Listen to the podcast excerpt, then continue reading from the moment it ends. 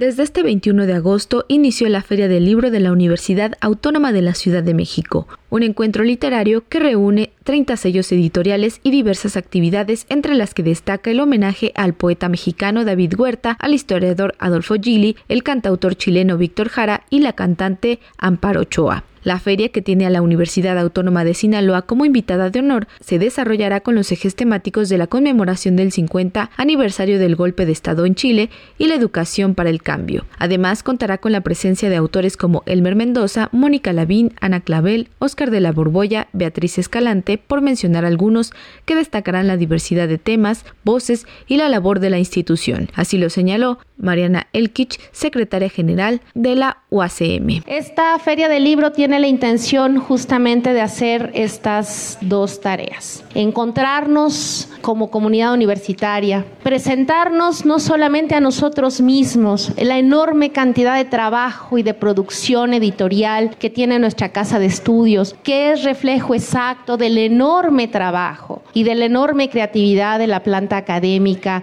de nuestra universidad, porque este es también el espejo de su propia producción intelectual y creativa. Es una pequeña muestra lo que presentamos este año, pero habla del enorme trabajo acumulado de esta institución. Por otro lado, es también un espacio de presentarnos hacia afuera, de decir que esta es la autónoma de la ciudad y nos ponemos de cara y de frente no solamente a la ciudadanía compleja, vital, crítica de esta ciudad, sino también de cara al mundo.